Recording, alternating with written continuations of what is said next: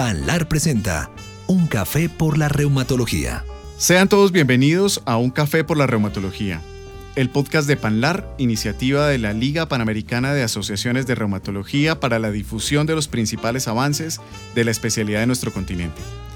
Les habla Diego Jaimes y junto con mis colegas reumatólogos estaremos conversando de diferentes temas de interés en cada edición. Para convertirse en reumatólogo, un médico debe completar un periodo de formación formalmente definido en la mayoría de nuestros países. Esta fase es conocida como residencia médica, fellowship o especialización médico-quirúrgica, lo que también refleja en cierta medida las variables realidades formativas de los diferentes países de nuestra región. Por ejemplo, la exigencia de una primera especialidad como medicina interno-pediatría o el tipo de acreditación que pueda requerir el reumatólogo al final de su formación algunas veces frente a sociedades científicas.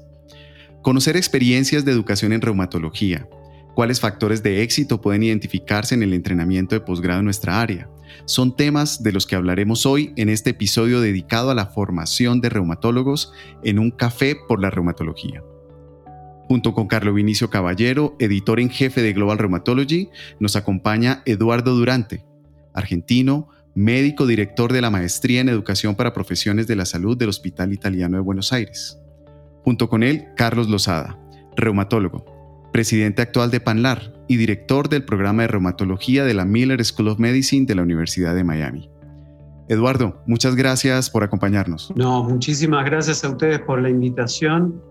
Y bueno, yo soy originalmente médico de familia, de todas maneras trabajamos codo a codo con los reumatólogos, pero en este momento mi mayor relación con la reumatología es mi artrosis. Pero bueno, gracias por la invitación. y, ser, formador de formadores, que no se nos olvide eso, ¿no?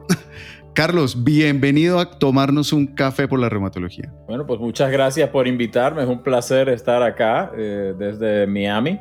Eh, y especialmente si vamos a hablar de la educación en la reumatología, que ha sido mi, trayectoria ¿no? de mi carrera. O sea que es un placer unirme a ustedes eh, en este eh, podcast. Carlos, no se puede separar la educación del ejercicio profesional de reumatología, del reumatólogo en el día a día ya sea porque nos toque educar al paciente o formar reumatólogos, que es el tema que escogimos hoy, ¿no? Sí, para nada. Los, reumatólogos pienso que somos unos educadores por excelencia y que mucho del camino que recorremos para llegar a la especialidad tiene que ver con, la formación y muchos son profesores universitarios después. Entonces, hablar de educación médica es muy conexo con, con nuestra especialidad y qué bueno que tenemos unos invitados tan importantes para conversar sobre esto el día de hoy. Lo llevamos en la sangre.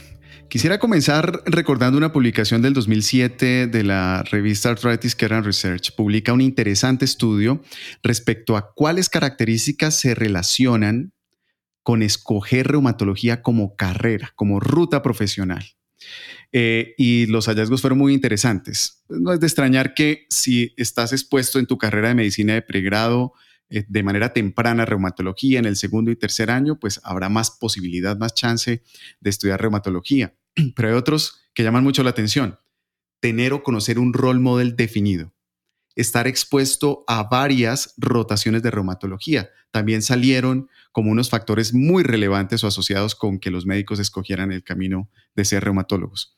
Y justamente como decía, quisiera empezar por ahí, Carlos ante este gran déficit de especialistas en reumatología, ¿cómo podemos incentivar de manera adecuada a nuestros médicos para que escojan la reumatología como especialidad médica? Pues pregunta muy importante, Diego. Eh, gracias por darme la oportunidad de hablar acerca de esto. Eh, ciertamente, habiendo participado en, muchas de estas actividades del Colegio Americano de Reumatología que resultaron en esa publicación, pues eh, sabemos que las personas que escogen eh, nuestro campo, por lo menos en los Estados Unidos, son personas que han tenido eh, exposición temprana eh, en el contexto usualmente marco de la escuela de medicina, han tenido una rotación y han encontrado un mentor, han encontrado, como se diría en inglés, un role model, una persona que, que, conocen y los guía en esa rotación y pues llegan a la conclusión de que esta es una carrera que me gustaría eh, tener, ¿no? Que, es un campo en que yo puedo hacer una diferencia tal y como este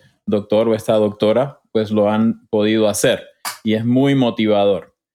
otra cosa que hemos encontrado, aparte de eso, es eh, los cambios en realidad en términos de la ciencia y en términos de lo que se ha visto en nuestro campo, eh, ciertamente los últimos 20 años en que yo he sido reumatólogo, que ha tenido que ver con eh, el entendimiento de, estas, de estos caminos de los agentes biológicos, ¿no? Y cómo funcionan y el mejor entendimiento de cómo afectar positivamente el curso de estas enfermedades, interfiriendo con ciertos eh, ciertos eventos inmunológicos, ¿no? Y ha sido una diferencia de cielo a la tierra que ha hecho nuestra especialidad, pues, eh, muy popular, eh, por lo menos acá en Estados Unidos, en términos de los estudiantes de medicina, si tienen la oportunidad de exponerse y de encontrar ese mentor.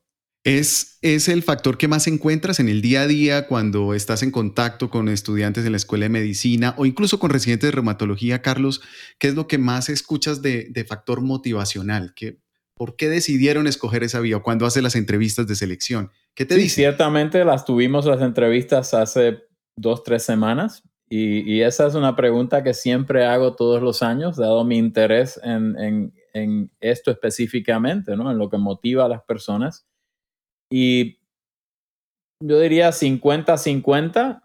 Eh, algunos dicen que es eh, el, el mentor otros dicen que es el campo en sí y la parte inmunológica y de inflamación del campo. Eh, con algunas otras eh, razones, eh, también otra que, que, se ve mucho es el poder tener una relación a través de muchos años con el paciente, ¿no?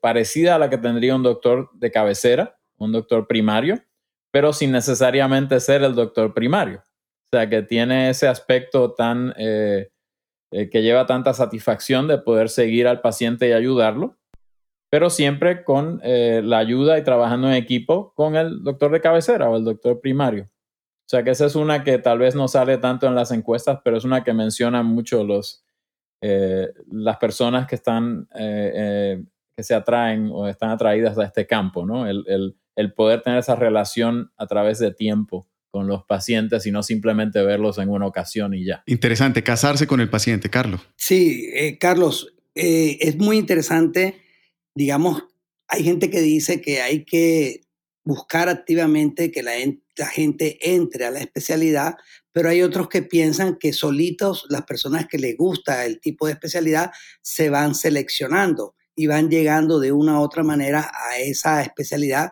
que les llama la atención. Sin embargo, Debo decir aquí que también presentamos hace algún tiempo en, un congreso del ACR precisamente un estudio, una encuesta que se hizo en más de, 300 doctores de todo el continente de cómo estaba la educación médica en pregrado y sorprendentemente solamente el 29% de los estudiantes de pregrado de América Latina estaban en contacto con una rotación de reumatología. Muchas de esas rotaciones ni siquiera eran obligatorias, sino electivas. Entonces tenemos muy poca gente que se ve expuesta a conocer la especialidad y por otra parte, cuando llegan digamos, a la, a la especialidad, hay otros factores como económicos y de otro tipo que influyen en la selección de la reumatología, a pesar de que últimamente, pues, se ha, se ha visto más, más agradable y más simpática para todo el mundo. Entonces, ¿cómo haríamos nosotros para, para trabajar esta parte o qué has pensado tú desde Panlar y, y, donde estamos, cómo podemos mejorar, eh, tener más reumatólogos de mejor calidad y al mismo tiempo cómo evitar que algunas personas digan que no es necesario formar tantos reumatólogos porque esto puede ser un problema en el futuro. Sí, pues yo diría que e, esa área también la hemos estudiado eh, eh, por acá, ¿no? En términos de la cantidad de reumatólogos que es necesario para servir a cierto número de población, ¿no? Y la realidad, por lo menos eh, que hemos encontrado nosotros acá, es que hay un déficit enorme y que eh, un déficit que va a crecer, porque la población, eh, ciertamente de los países desarrollados, que cada vez son más y más, pues está poniéndose más vieja en promedio, ¿no? Y entonces, pues vamos a tener más enfermedades, o por lo menos algunas de las enfermedades reumáticas, ¿no? Eh, la artrosis es una, ¿no? y entonces va a haber más necesidad, no menos. Y entonces los números de reumatólogos, estando relativamente estables, no van a poder alcanzar a, proveer todos los servicios que son necesarios. Y eso se ha utilizado eh, como información útil, ¿no? Para tratar de eh, llevar a aumentar el número de posiciones de entrenamiento y conseguir que ciertas instituciones, ciertas personas inviertan, ¿no? en poder aumentar esos, esos programas de entrenamiento en términos del número de personas ¿no? que están en el programa y que se entrenan. O sea que yo creo que se ha probado que hay necesidad. Ahora, el próximo paso más allá de eso es cómo convertir esa necesidad en, más posiciones y más fondos para poder entrenar eh, personas. Y eso pues va a haber lo que hacer de distintas maneras en distintos eh, países, me imagino. Eh, pues acá hemos hecho ciertas cosas que después tal vez podemos comentar acerca de ellas. A propósito de los, de los programas y de estas nuevas plazas, quisiera preguntarle a Eduardo, en el continente cada país cuenta con un plan de estudios diferente y también unos requisitos diferentes tanto para el ingreso como para determinar eh, que avance en su formación o que culmine con éxito su formación como reumatólogo.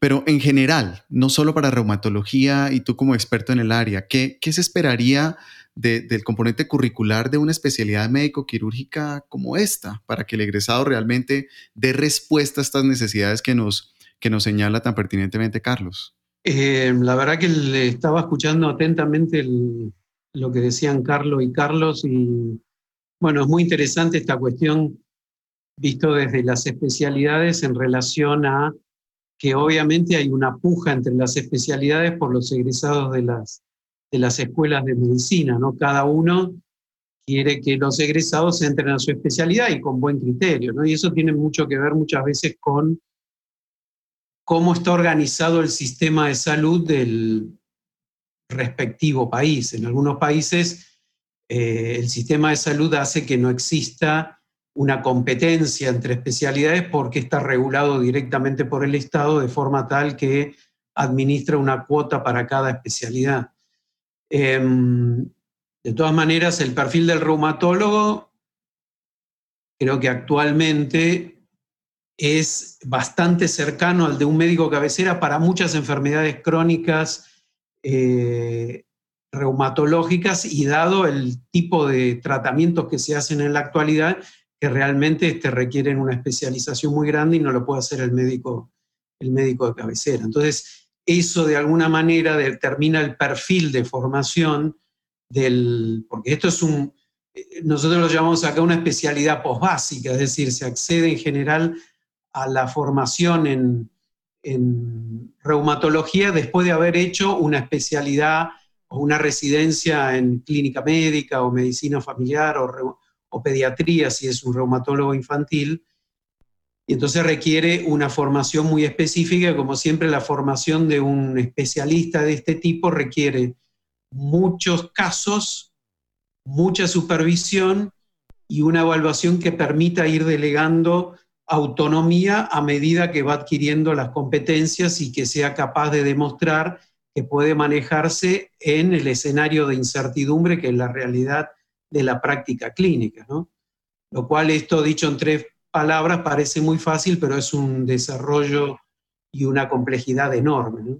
Eduardo, cuando revisa uno las estadísticas, digamos, de, de, las diferentes escuelas de medicina y todo, hay varias que me han llamado a mí la atención, por lo menos aquí en Colombia, de las universidades, que se han demostrado, nosotros tenemos al final de, cuando los, se gradúan los estudiantes, un examen general para todo el mundo y también cuando terminan la especialidad de medicina, cuando terminan la, la, formación de medicina, otro examen general.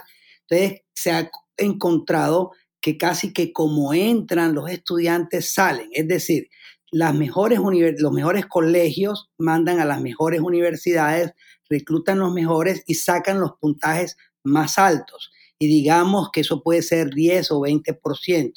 Y luego hay otros que son malos de donde sea, salieron de malos colegios, de malas universidades, por llamarlo así, y terminan siendo malos profesionales. pero en la mitad, o digamos, sería otro 20%. En el, en el Inter está el que va del 20 al 80%, que sí va a depender del programa que le den para convertirse en un profesional excelente o en un profesional que no tenga las competencias requeridas. ¿Cómo, cómo ves desde tu perspectiva eh, este problema que se presenta? Porque claro, eh, eh, por poner un ejemplo, Harvard y universidades del Ivy League reciben lo mejor de lo mejor. Es muy fácil seleccionar cuando tienes lo mejor de lo mejor, pero cuando tienes que seleccionar con pinza, sí que hay que afinar el procedimiento para escoger a esos residentes. Bueno, es, uno de, de los puntos claves de la educación, ¿no? Es decir, los que nacieron en cuna de oro, digámoslo así, fueron a los mejores colegios, ingresaron a las mejores universidades y tuvieron las mejores oportunidades, sin duda que es muy difícil que no sean exitosos. Y los que vienen de, una situación de mucha vulnerabilidad y de pocas oportunidades de poder formarse en lugares de excelencia, realmente corren este, con mucha desventaja.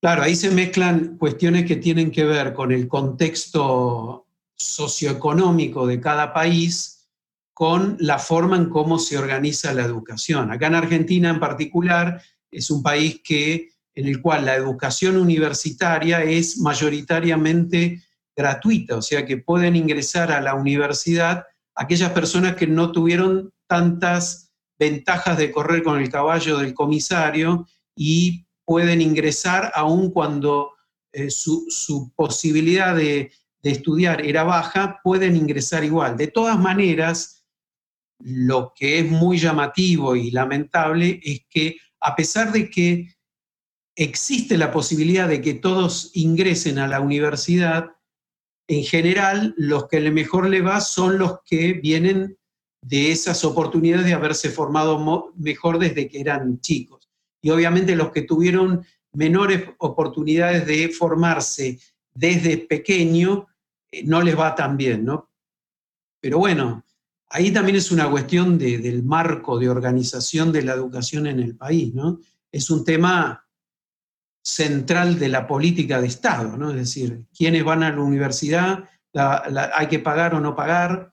Y bueno, Colombia tiene una situación particular que es parecida a Chile, ¿no? en eso. Sí, así es. Eduardo, eh, cada país, eh, como hablábamos, cuenta con planes de estudios distintos y suena que los reumatólogos deberíamos tener un nivel de competencias básicos independientemente donde nos, donde nos formemos y donde eh, ejerzamos.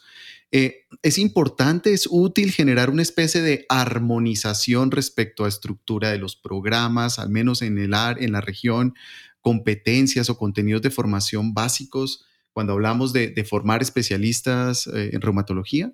Ustedes me hacen preguntas que son el centro de la educación, ¿no? Porque esta, es una, una, discusión en la educación eh, que tiene como dos extremos, ¿no? Hay un grupo que dice, nosotros podemos formar eh, profesionales generales que se pueden desempeñar en cualquier lugar. Entonces, bueno, les enseñamos competencias genéricas, ¿sí? Eh, les enseñamos cómo, cómo diagnosticar enfermedades reumatológicas, cómo tratarlas, y con un poquito de ajuste se van a poder desempeñar eh, tanto en Colombia como Argentina, en Perú, y aún más, van a poder trabajar aún dentro de Colombia, en Bogotá, en Medellín, en cualquier lado. Y hay otro extremo que dice, no, la formación de las competencias es específica. Uno aprende a tener un desempeño muy adecuado porque el aprendizaje es situado, es decir, que uno aprende a ser, en este caso, reumatólogo porque se ha formado en un determinado lugar, ni siquiera digo ciudad, en un determinado hospital dentro de, de una ciudad, y esas competencias no son absolutamente transferibles, sino que requieren toda una adaptación para poder desempeñarse en otro lugar. ¿Y por qué? Porque los pacientes son distintos, los valores de la gente son distintos, la, forma del sistema de salud es distinto, no es lo mismo si tiene eh, un seguro de salud privado a si es de la salud pública, etc.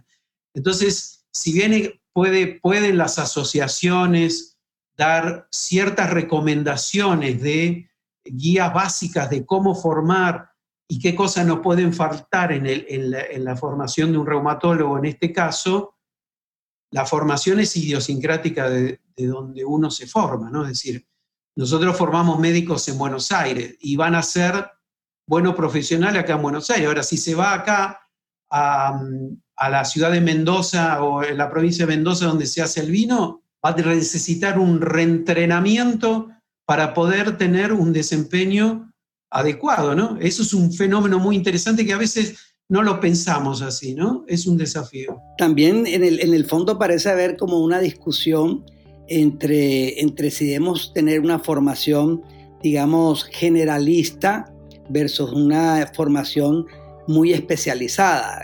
En la medida que se ha vuelto más complejo todos los campos médicos, pues todos sabemos que, tenemos que ir acotando, acotando, acotando, pero ya se ha ido un extremo tal que MD es mano derecha y, por ahí vamos. Pero hay la corriente otra que tú decías de, formar médicos bien capacitados generales, un médico general bien competente, un médico familiar de especialidad bien competente. En Estados Unidos llaman el, el Principal Care Provider, que puede ser un especialista, pero que abarca un poco más.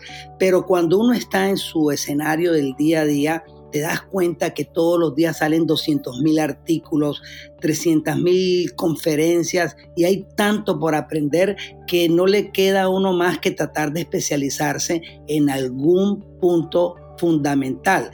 Y adicionalmente ese paso hacia la especialización también representa hoy en día económicamente una diferencia significativa. Entonces hay estímulos para especializarse y no para mantenerse general. Sí, y lo que pasa acá en, Estados Unidos, lo que está pasando es, es a lo que alude eh, Carlos. Dentro de las especialidades hay especialistas, ¿no? O sea, dentro de la reumatología, en los centros médicos, ahora mismo hay gente que ve lupus nada más o ve vasculitis nada más en nuestro departamento, ¿no?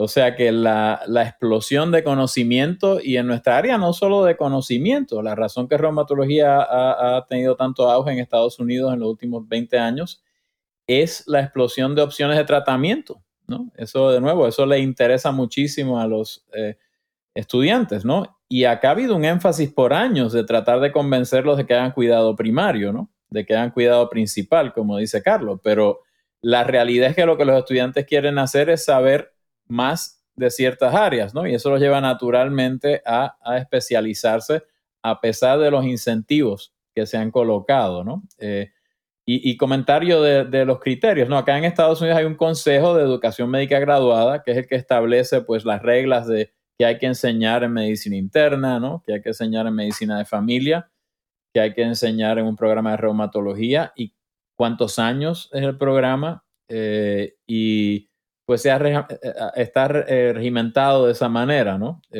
pero ciertamente aún acá en, en, lo que diríamos es un país, pero un país grande, pues hay que tener esta educación cultural, que creo que es lo que a lo que se refería Eduardo, ¿no? Que es que dependiendo del lugar donde uno practica, pues hay que conocer la comunidad que vive en ese lugar y las idiosincrasias de la comunidad en ese lugar y las minorías que hay en ese lugar, ¿no?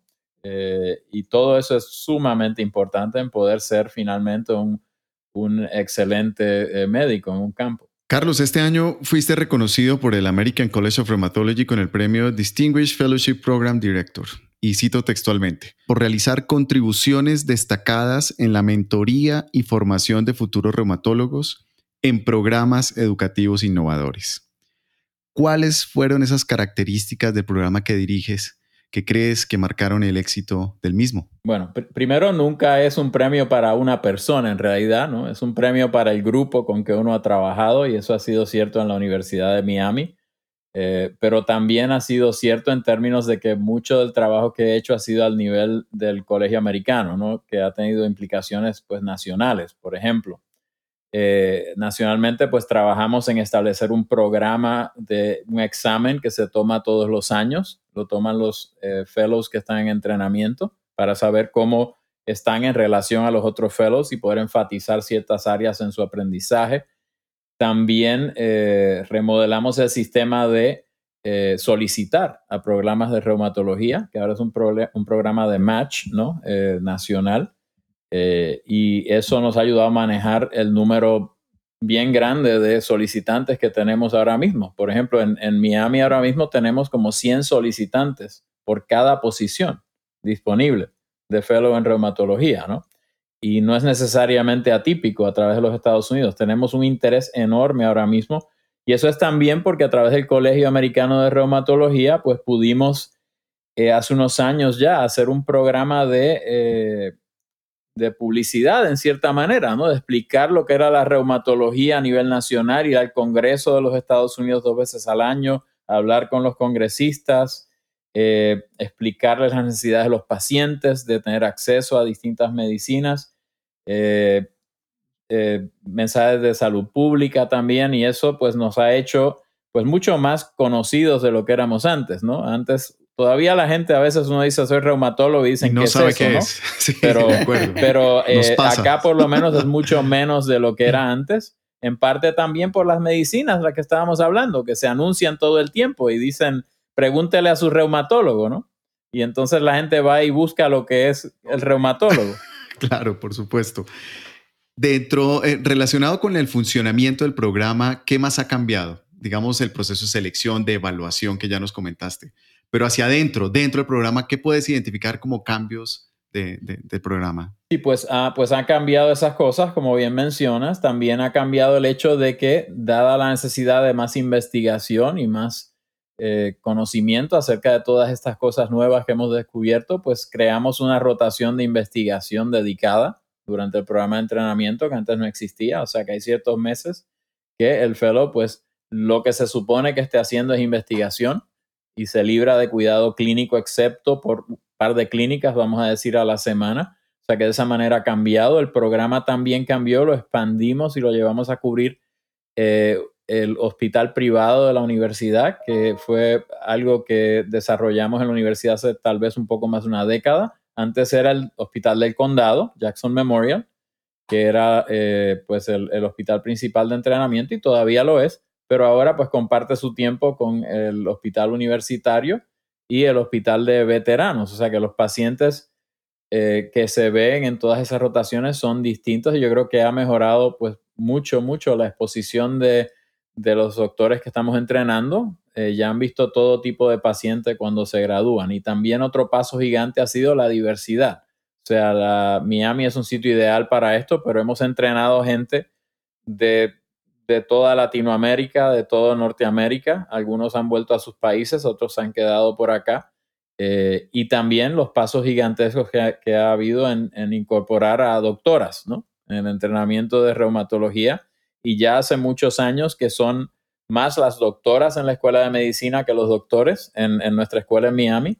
Y en nuestro programa de entrenamiento refleja eso, ¿no? La mayoría de las personas que entrenamos ahora al día son mujeres. Carlos, no podemos dejar de, de mirar que estamos en la mitad prácticamente de, de una pandemia que más allá de la parte médica que hemos conversado muchas veces, nos ha dejado, ha sido un acelerador tremendo de tecnología, de educación, de muchas de las áreas que ya se venían cambiando y cada vez eh, se están acentuando más. Hay gente que dice que realmente ahora es cuando comenzó el siglo XXI definitivamente y aquí es importante pensar en cómo vamos a estar digamos, en, en 15 años, en 20 años. Dicen que la revolución de la inteligencia artificial es algo como cuando comenzó el Internet, a verlo a hoy en día como está. Lo mismo va a ocurrir ahora con inteligencia artificial a 20 años. Y lo que yo quiero preguntar es básicamente cómo se están introduciendo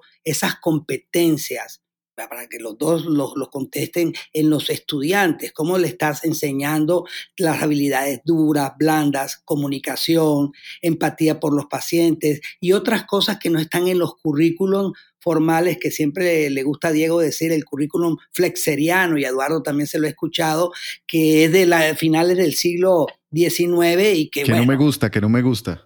Sí, que son básicas, básicas clínicas y vete a ver paciente al lado de la cama y fuera. Hoy en día hay muchas competencias adicionales y cómo se moderniza un programa de reumatología para hacer, estar al tanto de este siglo. Pues la necesidad es la madre de la invención, como dicen, y, la realidad es que no hemos tenido más remedio, ¿no? Acá en, Miami, eh, en marzo, abril y a través del verano, pues, eh, pues tuvimos serias dificultades, ¿no? Con, la, con el COVID y pues estábamos todos en las casas, ¿no? Excepto los pacientes de COVID en el hospital y los doctores que estaban manejando los pacientes. O sea que eh, nos vimos forzados a transformar nuestro programa, tal y como nos visto, vimos forzados a transformar las, las eh, convenciones médicas, ¿no? También. Eh, y entonces, pues las conferencias ahora todas son online, ¿no? Eh, las reuniones también. Te digo que tal vez nos vemos más ahora, los, los fellows y los, los attendings, que lo que nos veíamos más porque, antes, porque podemos hacer reuniones en cualquier momento, ¿no? Es, es sumamente fácil y por lo tanto también podemos consultar pues pacientes, ¿no? No solamente audio conexión, sino video conexión también y nos pueden enseñar pues toda la, todas las cosas de esos pacientes, ¿no?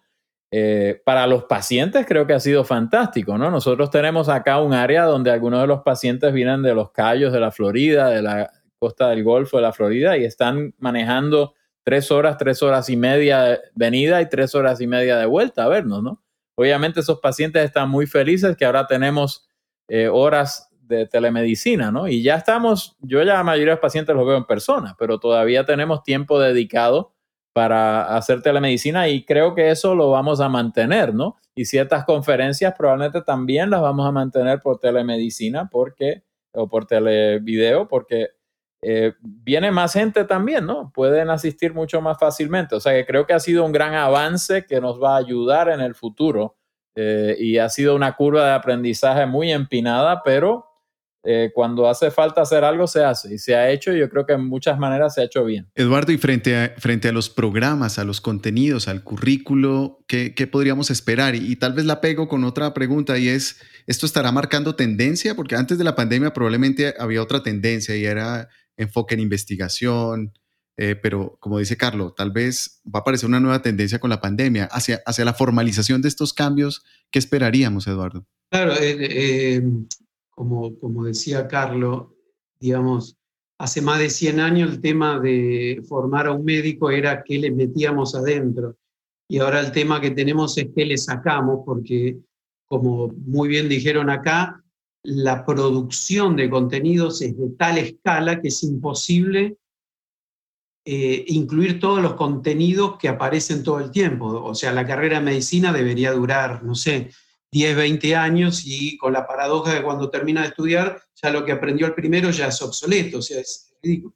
Entonces se desarrollaron todos estos conceptos de competencia, que es la integración del conocimiento. En vez de pensar que hay que aprender las cosas por separado y después integrarlas, desde el inicio empezar a hacer las tareas integradas que va a terminar haciendo el estudiante o, el futuro fellow desde el principio integradamente con menor complejidad. Entonces, en los últimos 10, 15 años apareció un concepto superador, que es la, la aplicación de la competencia en la realidad, que es lo que se llama EPA.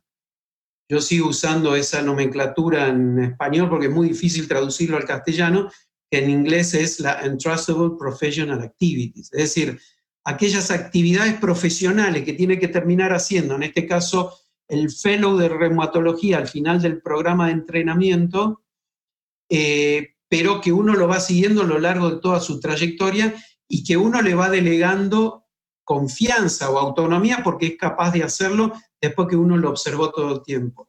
Em, ahí el, la, la American Association de Reumatología de Estados Unidos tiene definidas las cepas para reumatología, o sea que ya las tienen definidas, no sé qué grado de aplicación han alcanzado, porque en Estados Unidos tienen los dos sistemas, tienen el sistema de las cepas y el sistema de las milestones, que son compatibles, eh, y bueno, a veces es complejo en, algunos, en algunas especialidades porque aplican las cepas y los milestones, pero bueno, la idea es que para entrenar a alguien actualmente tenemos que pensarlo integradamente, no por pedazos, ¿no? Es decir, desde el inicio tiene que tratar de hacer la actividad profesional que va a ser al final, pero con menor complejidad, obviamente con supervisión continua y con delegación de autonomía, porque uno, o, porque el estudiante Wolf Fellow demuestra que ha adquirido competencia, ¿no? Esto es, esto es un poco el, desarrollo más innovador en, en, educación para profesionales de la salud de los últimos años, ¿no? Bueno, no, le decía Eduardo que muy interesante lo que estaba comentando y a mí me parece, tú decías que tendrían que estudiar 10 años eh, para formarse de, médicos y, y, así serían todas las áreas, pero aquí entonces entraría el concepto que es el del aprendizaje de por vida, es decir, cómo vamos a formarnos a través de toda la vida y simplemente la residencia es el despegue inicial. Antes, cuando, cuando yo llegué a ejercer en, en, mi ciudad, todavía no había tantas facultades, no había posgrados tan importantes y en ese momento la gente decía, no, hay que irse a ver con el médico que acaba de llegar porque es el que tiene el último conocimiento, llegó con lo último. Y, todos sabemos que un médico son como los vinos, ya hemos hablado de vinos, entre un, un, médico añejo pero bueno, que ha añejado bien, es mucho mejor que cualquiera porque tiene la experiencia, el conocimiento, pero hoy en día hay que aprender a lo largo de la vida y eso se pega con el concepto también de, la educación centrada en el estudiante. Entonces necesitamos estudiantes responsables que luego sean profesionales responsables y que haya un programa de educación a lo largo de toda la vida que sea continuo o permanente y creo que es una tendencia que todavía las universidades no han vislumbrado o sí lo han hecho, pero no sé ustedes qué opinan. Sí, hay, hay, tantas, ah, hay tanto conocimiento y tanta evolución de ese conocimiento que lo que estamos tratando de crear, y esta es la meta del programa de entrenamiento de nosotros, eh, es crear lifelong learners, ¿no? Eh, gente que va a tener la capacidad de adaptarse y aprender y utilizar todos esos recursos que están ahora disponibles, eh, ¿verdad? online, no solamente lo que está disponible en su centro médico, ¿no? Sea que la agilidad y la, habilidad de adaptarse es fundamental porque esto no va a decelerar, esto va a continuar acelerando, ¿no? La adquisición de, conocimiento, ¿no? Tal y como ahora hacemos una, vacuna en un año, pues eh, hacemos otras cosas en seis meses y, la realidad es que el que no tiene la habilidad de estar eh, al día, pues se va a quedar atrás, ¿no? Ahora acá en, para eh, revalidar nuestras, eh, nuestros boards, tenemos que hacer crédito de enseñanza todos los años, ¿no? Eh, y no es solamente ir y sentarte y, oír una conferencia, ¿no? Es hacer algo activamente para probar que estás aprendiendo algo todos, todos los años. O sea que es un, es un reto, pero yo creo que la gente que estamos atrayendo a la medicina hoy día, pues espero que no son más jóvenes y, tienen muchas de estas características ya, ¿no? yo creo que ciertamente queremos ese vino añejado, pero también eh, probablemente hay un balance, ¿no? Entre, entre el médico no, no, demasiado joven y no demasiado viejo. ¿Cuál creen ustedes que debería ser el papel de las asociaciones científicas de cara a, la formación de posgrado o, en la acreditación. Tal vez en Estados Unidos está más definido el papel de la American College of Rheumatology, pero en el resto del continente es muy variable. Eh, ¿cómo, lo ves, Carlos? ¿Cuál, debería ser el papel de las asociaciones? Bueno, la, de nuevo, la Asociación de Reumatólogos no tiene nada que ver con, en realidad, la, por lo menos oficialmente, ¿no? con, la, con los criterios que se usan para para decidir qué es un programa y todo eso. Obviamente damos consejo, pero hay un grupo que es aparte de la, de la sociedad que decide esas cosas. También ese mismo grupo es el que decide cuánta gente puedes entrenar en cierto campo en tu, en tu hospital o tu centro médico, ¿no? Y no es una organización gubernamental, es una organización independiente, ¿no? La asociación científica, tal como el Colegio Americano, PANLAR, etcétera, ¿verdad? Eh, pues te puedo dar el ejemplo de lo que se ha hecho pues, acá en los Estados Unidos, que ha sido, pues, eh, se hicieron esos estudios de necesidad de, eh, de cuántos reumatólogos hacían falta en relación a la población. Una vez se tuvo esa data, pues se decidió que había que ir al, al, gobierno, ¿verdad? Y había que hablar de esto, ¿no? Y hablar y abogar por los pacientes, ¿no? Había toda esta tecnología, todo este conocimiento de medicinas nuevas que había que usar y para eso, para poderlas utilizar bien y que lleguen a los pacientes, se necesitaban los reumatólogos, ¿no? Eh, una vez se hizo eso, pues entonces la asociación también dijo, bueno, pues debemos entrar al campo entonces de ver si podemos apoyar que se aumente el número de posiciones de entrenamiento, ¿no? Y a través de programas que diseñamos, pues eh, hay eh, por lo menos 20, si no más de 30 reumatólogos todos los años que no había antes entrenándose porque reciben asistencia directa del colegio americano que a su vez a veces hay algún apoyo de farma también eh, en términos de, financieros a través del colegio americano, ¿no? Pero se ha aumentado el número de reumatólogos directamente, ¿no? Que, ha sido algo que podemos medir y podemos ver, ¿no? Eh, hubo una necesidad y se creó un plan y aumentó el número de reumatólogos. Eduardo, ¿y tú cómo ves el papel de las asociaciones científicas ya en formación o en reacreditación tal vez? ¿Cómo, ves ese papel? Eso también depende bastante de, cómo está organizado en cada país, ¿no? Em, hay países como Canadá, por ejemplo, en donde los, médicos no necesitan reacreditarse, sino que tienen que hacer actividades de educación continua. En nuestro país, por ejemplo, el mantenimiento de la, digamos, de, la especialidad, ¿sí? la recertificación eh, depende de diferentes organizaciones aún dentro del país, en el cual las asociaciones médicas tienen un rol muy importante.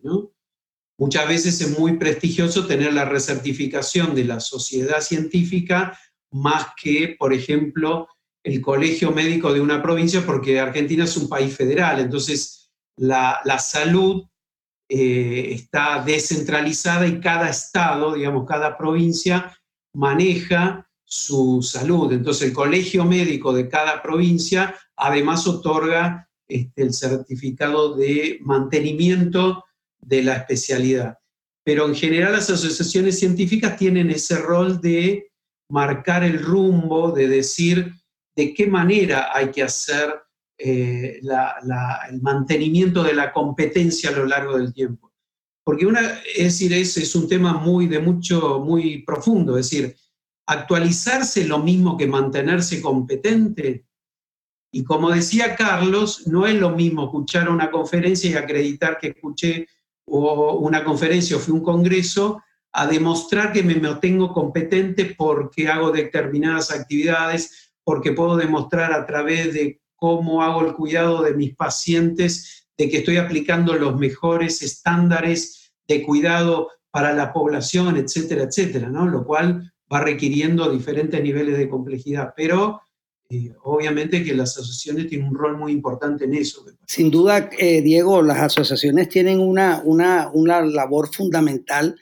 Eh, yo estoy muy contento, digamos, con esta época que se han disminuido los costos de acceder a la gente, de llegar con, un programa de educación y eso permite que más gente lo esté haciendo. Si nosotros analizamos quiénes pueden dar educación médica, pues tradicionalmente hemos tenido las asociaciones, las universidades, por supuesto, eh, el gobierno de alguna forma, pero también la industria farmacéutica ha sido importante eh, sponsor de muchas de estas actividades de educación continua y han surgido jugadores independientes. O sea, hoy tenemos eh, lugares como Coursera y otros que, que, se han encargado de dar sellos de calidad, que es lo que también hacen de una forma las universidades. ¿Quién da el sello? Entonces, a mí me parece que hay más jugadores hoy en día que son capaces o que están en capacidad de dar el sello y teniendo como un sello de calidad, creo que las asociaciones científicas están muy bien posicionadas hoy en día porque tienen especialistas reconocidos, porque se ha bajado el costo de producir esta educación médica y tienen unas personas que requieren esa formación periódicamente. Aquí lo que tendríamos que evitar tal vez es no convertir esto en un negocio, es decir, y me refiero que ustedes saben que en muchas partes la recertificación eh, pues se convierte en un negocio para el que la da, el gobierno, el que sea que la dé, lo dé. Y ha habido revoluciones en Estados Unidos, Carlos me dirá ahora, pero sé de asociaciones muy grandes que están los médicos muy molestos con los procesos de recertificación porque pues están orientados un poco al dinero y no realmente a que garantizar que la gente se está formando apropiadamente. Sí, diría la, democracia en acción, ¿no? Eh, ciertamente, pues los colegios como el Colegio Americano, ¿verdad? Y otras organizaciones, pues han formado sus grupos de, cabildeo, ¿no? No solamente al gobierno, como hablábamos antes, para, para promover la reumatología, sino también a las organizaciones eh, acreditadoras o a las organizaciones certificadoras en este, en este punto que tú haces, ¿no? Para llevar la voz del reumatólogo allá, ¿no? Y entonces, eh, obviamente acá en los Estados Unidos la mayoría de los doctores en reumatología y en otras especialidades están en práctica privada, ¿no? No están trabajando para un hospital o para una institución con un salario fijo, vamos a decir. ¿no? Y entonces ellos necesitan, eh, bueno, como todos necesitamos un balance, ¿no? Sí queremos hacer esta educación continuada, etcétera, pero no puede ser algo que me obligue a cerrar mi oficina por, qué sé yo, tres semanas al año porque tengo que hacer estas cosas, ¿no? O sea que eh, ellos han hecho el argumento no de ese punto, no han hecho el argumento de hacer cosas relevantes, ¿no? Para la práctica médica, ¿no? Que el ejercicio que tengan que hacer sea algo que de verdad se pueda probar que mejora la práctica médica cinco años, diez años, quince años después, ¿no? Y ahí ha sido, ahí está la materia, ¿no? Ha sido difícil en realidad eh, probar que estos cambios en realidad tienen un impacto permanente, por lo menos acá en Estados Unidos no se ha probado contundentemente y eso entonces pues abre la conversación a todos estos grupos que quieren que sea algo razonable, ¿no? Y algo que se pueda medir eh, el impacto, ¿no? No simplemente algo que se haga porque parece bonito en papel eh, y la, organización acreditadora puede decir, mira todo lo que estamos haciendo que los doctores hagan, ¿no? Tiene que ser algo que de verdad se pueda probar que mejoró la calidad del cuidado médico. Y eso va a ser difícil, ¿no? O por lo menos ha sido un reto hasta ahora. Bueno, Carlos, qué interesante charla hemos tenido hoy y nos queda mucho tema en el tintero, mucha, mucha tela que cortar. Aspectos como la educación continuada, permanente, los aportes de Panlar en esta área o las necesidades de formación.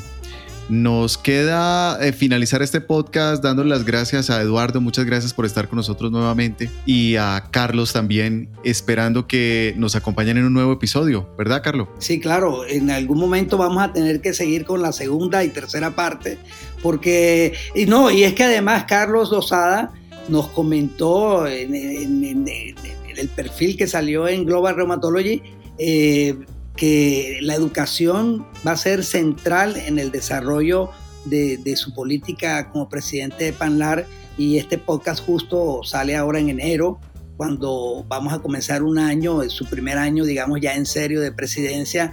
Y bueno, estamos muy emocionados porque también hay muchos reumatólogos que son educadores y seguramente es un tema que va a ser de mucha satisfacción para todos.